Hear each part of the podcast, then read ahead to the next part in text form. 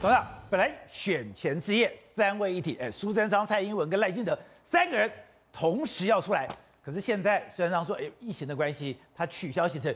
有这么严重吗？我觉得苏院长已经感受到今天这个情况的严重性。你要注意看陈时中的说法是什么说法，他认为这个欧米矿这是什么东西？他已经进入社区了。哦哦，社区什么意思？就是社区感染嘛。社区进入社区，换言之讲，是我们的经验已经知道了嘛，进入社区就不会出来了，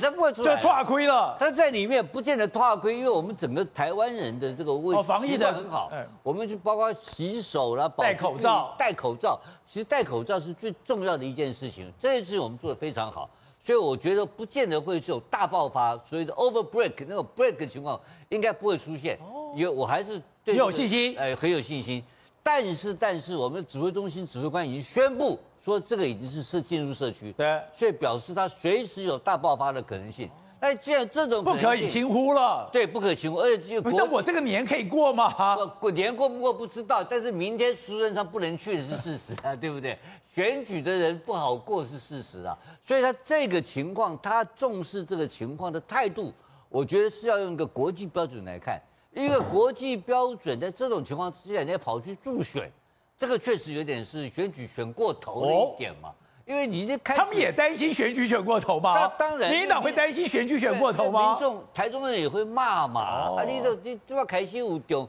这还是有有这个有这个你病给毒我的敢感来染。闯狼来？对，这个病毒感染，你给我抓来不栓剂，不干那抓规定，啊，你都我我的家，哦对不对？所以人家会变成这个事情会会搞过头，会反感嘛。我觉得苏院长并没有考虑到那么多，但苏院长是考虑到身为行政的最高首长，指他是指挥中心的最，他真正的指挥官是他嘛。他看到宇恒这个整个情况，他要做个处置，这个处置要有国际标准的、啊这不是都台湾人讲的吗？我在我我在惯你，我在抓来改，他这不冷冻鸡腿的时代已经过去了，他已经学，他已经学会，他已经成长很多了。他现在不是冷冻鸡他腿了吗不是？冷冻鸡腿了，他是熊正等行政院长，哎，他马上要继续，二月一号以后继续到二零二零继续到，你知道会继续？干下去？当然继续干才会，你不是才讲会他第二月就要下台了不吗？会下台了吗？他不下台了他做出那么果敢的行动，表示他不会下台了嘛？你看得很清楚嘛，就他有信心，他继续当行政院长嘛，所以所以他还继续干下他去。就继续负责，勇勇于承担，勇于负责，所以他不会去，是不去参加助选。然后这个的讯号是可以告诉大家几个讯号，我认为一个是说他继续当行政院长，他继续干一个就是说他负责，他认为说这个是个科学问题，啊他不应该去浮选。那这个情况，我觉得会影响到这个另外两位大头，像蔡像蔡英文总统跟这个跟这个我们赖清德赖赖清德副总统，赖副总统更是不会去了嘛，因为他是医生啊。